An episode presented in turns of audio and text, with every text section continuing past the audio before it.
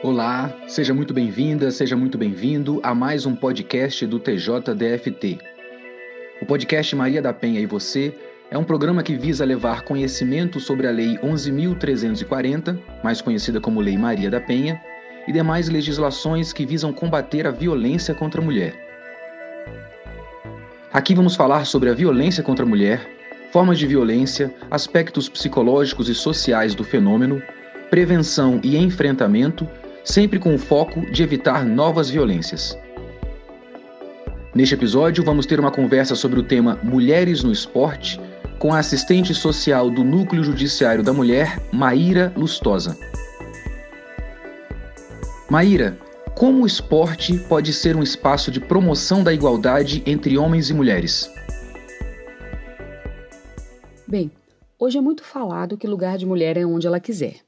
Mas para que as mulheres ocupassem diferentes espaços sociais que vão além do ambiente doméstico, foi preciso muita luta e ainda continuamos avançando nisso. Em relação aos esportes, não é diferente. Eu acho importante aqui a gente trazer dados históricos para contextualizar isso. Porque a participação de atletas mulheres nos Jogos Olímpicos, por exemplo, teve início em 1928 e ainda de forma restrita a algumas modalidades. A primeira mulher brasileira a participar de Olimpíadas foi no ano de 1932 e apenas em 96 tivemos atletas femininas conquistando medalhas olímpicas. Isso é recente, aconteceu apenas 26 anos atrás. Inclusive, acredito que muitos que estejam ouvindo esse podcast se lembrem da dupla de vôlei de praia, Jaque e Sandra, que ganharam medalha de ouro. Talvez se lembrem também da Hortência Magic Paula, que com o time do basquete trouxe a medalha de prata para o Brasil e inspiraram tantas meninas, e aí eu me incluo nisso. Então, é importante a gente entender que a valorização do esporte feminino no Brasil ela é muito recente mas que, por outro lado, o potencial da mulher brasileira no esporte é enorme e precisa ser valorizado e incentivado. Porque quando uma mulher vence, ela influencia uma corrente de outras meninas a seguirem os mesmos passos. E quanto mais espaço for dado para essas histórias ecoarem, mais meninas vão se sentir encorajadas a seguirem e a enxergar o esporte como uma real oportunidade de carreira, de projeto de vida, porque o esporte ele tem o potencial de promover importantes transformações sociais, dentre elas a igualdade entre homens e mulheres. Mas para isso é necessário investimento por meio de políticas públicas que tenham foco na infância e juventude, para que possa promover realmente mudanças culturais. E nesse sentido, é fundamental termos um ambiente seguro, livre de discriminação, com inclusão e respeito. E quais são os principais obstáculos para a maior inserção e reconhecimento das mulheres nos esportes? Precisamos mesmo falar sobre isso, porque mulheres no mundo todo enfrentam, no seu cotidiano, obstáculos diversos pelo simples fato de serem mulheres. E no cenário esportivo, ainda também existe muita diferença no incentivo e reconhecimento dado a homens e mulheres. E esse acaba sendo um espaço onde as desigualdades elas se mostram de forma bastante presente ali no cotidiano.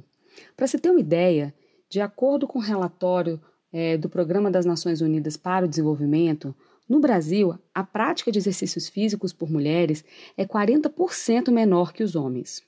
Uma outra pesquisa, realizada pela Organização das Nações Unidas para mapear a prática de esportes aqui no nosso país, demonstrou ainda que quanto menor a renda, quanto menor os recursos financeiros ali daquela família, maior a diferença de participação esportiva entre homens e mulheres. E isso a gente pode tentar explicar, inclusive, pelo pouco acesso ao tempo para lazer, devido à sobrecarga feminina e ocupação ali com as tarefas domésticas que tomam em média 20,5 horas semanais das mulheres, enquanto que os homens gastam cerca ali de 10 horas por semana nas atividades de casa. Então acaba sendo um desafio, né, e um dificultador a mais para as mulheres para que elas pratiquem esportes, principalmente os esportes que sejam coletivos.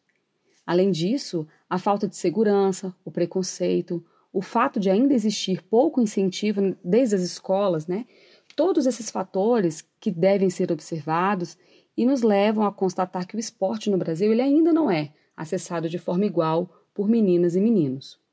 Se buscarmos na história essa disparidade e a dificuldade de inserção feminina no esporte, pode ser facilmente notada, já que a maior parte das modalidades, até bem pouco tempo atrás, elas eram compostas apenas por equipes masculinas, como o futebol, por exemplo, já que ele era considerado um esporte de homem.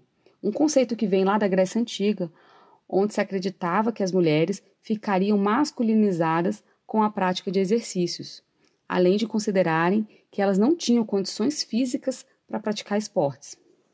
Então, além disso, se buscarmos na nossa própria legislação aqui do Brasil, em 1941, há cerca de 80 anos atrás, o então presidente Getúlio Vargas assinou um decreto-lei que na época não permitia a prática esportiva pelas mulheres, apontando incompatibilidade entre aspas de natureza feminina com os esportes.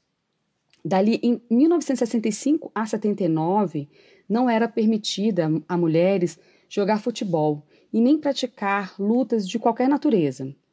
E outros esportes que eram considerados ali nessa legislação como inadequados e até passíveis de punição caso as mulheres praticassem.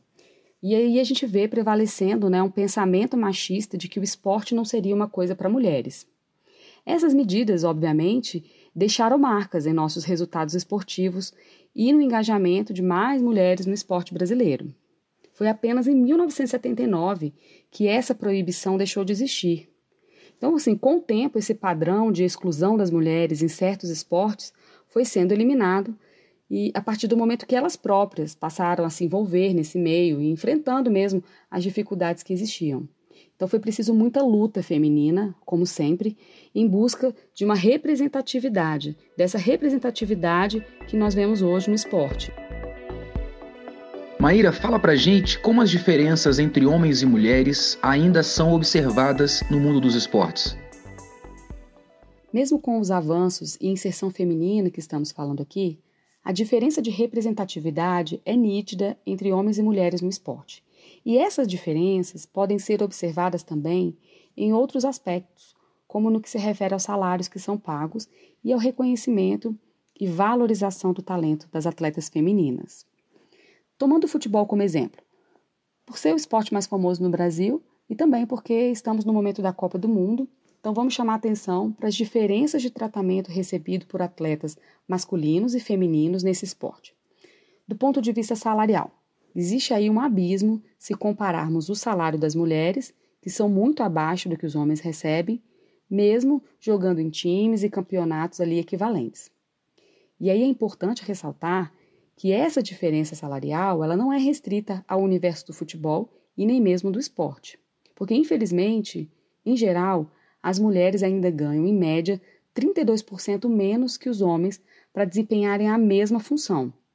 Isso dado do Fórum Econômico Mundial. E essa diferença, ela também pode ser percebida na falta de patrocínio às atletas, o que podemos traduzir como uma falta de incentivo. Veja, até mesmo a jogadora de futebol Marta, eleita por seis vezes a melhor do mundo e maior artilheira de todas as Copas, ela já disputou campeonatos sem ter nenhum patrocínio. E enquanto isso, jogadores masculinos de menor destaque são disputados por inúmeras marcas famosas. Então, o futebol, como uma paixão nacional, um espetáculo, é um entretenimento global. Estamos vendo aí agora, inclusive, o quanto a Copa do Mundo vem movimentando a sociedade. E um dado importante: após 92 anos desde o início dessa competição, essa será a primeira Copa do Mundial de Futebol Masculino que terá a presença de árbitras femininas. É isso, a Copa do Mundo do Catar vai ter a participação histórica de três árbitras e três assistentes mulheres, sendo uma delas brasileira, inclusive. Também estamos vendo no esporte em geral um aumento do número de comentaristas, de narradoras, que são mulheres, que aos poucos vão dando voz feminina às transmissões de jogos. Então é um caminho que está se abrindo e é importante valorizarmos essas conquistas que, embora sejam recentes, são muito relevantes. Então, nesses espaços predominantemente masculinos, a história começa a mudar com essa inserção das mulheres, que vão abrindo caminhos, possibilidades, mesmo diante de um preconceito e discriminação que ainda existem, infelizmente, mas que esperamos que sejam rompidas. Para finalizar, Maíra, responde para gente. quais os caminhos para uma maior valorização das mulheres nos esportes?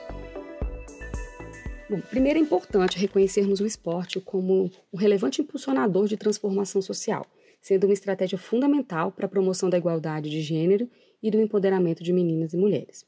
Veja, uma pesquisa desenvolvida pelo Data Senado em parceria com o Observatório da Mulher contra a Violência ouviu mulheres que atuam como atletas, para-atletas e técnicas desportivas, conversando sobre suas experiências e perspectivas para a igualdade de gênero nos esportes. E essas mulheres destacaram avanços como o aumento de transmissões televisivas de esportes femininos e ainda a projeção de figuras públicas que valorizam as mulheres no esporte. Essa pesquisa conclui que a equidade de gênero no esporte brasileiro é um processo ainda em andamento e que precisa de mais atuação do Estado na formulação de políticas públicas para incentivar a prática de esporte. Então, apesar de ser ainda um processo lento, onde as mulheres no esporte enfrentam essa escassez de visibilidade e confiança, a história da luta feminina pela representatividade ela é muito bonita e podemos destacar aqui algumas personagens importantes nesse cenário de conquista.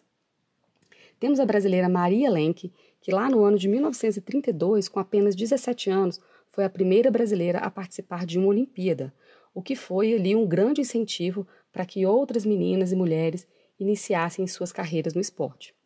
Já citamos aqui a jogadora de futebol Marta da Silva, né, tão destacada, seis vezes escolhida como a melhor do mundo. Temos mais recentemente a, a menina Raíssa Leal, que com apenas 13 anos se tornou vice-campeã olímpica, medalhista de ouro nos Jogos X Games e agora campeã da Liga Mundial de Skate Street. E além dessas e tantas outras medalhistas olímpicas, temos outras atletas de grande importância em esportes não olímpicos também. Nas lutas, que antes eram proibidas para mulheres em nosso país, aqui a gente pode destacar o nome como Amanda Nunes. Ela é atualmente campeã em duas categorias do UFC, originalmente competida apenas por homens, sendo ela a primeira mulher da história do MMA a conquistar duplo cinturão. Então são exemplos que inspiram, né? Esses exemplos demonstram importantes avanços das mulheres nos esportes e podem servir de inspiração para tantas meninas e jovens e que essa participação motive cada vez mais meninas a ocuparem espaços não apenas no esporte, mas em todas as áreas que ainda são predominantemente masculinas. O programa Maria da Penha e Você é uma produção da Assessoria de Comunicação Social do TJDFT em parceria com o Núcleo Judiciário da Mulher.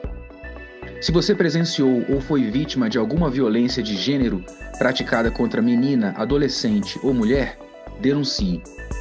No Distrito Federal, ligue 190 para chamar a Polícia Militar, 197 para contactar a Polícia Civil, na opção 3 para violência doméstica, ou acesse a delegacia online. Muito obrigado pela sua companhia e até o próximo episódio.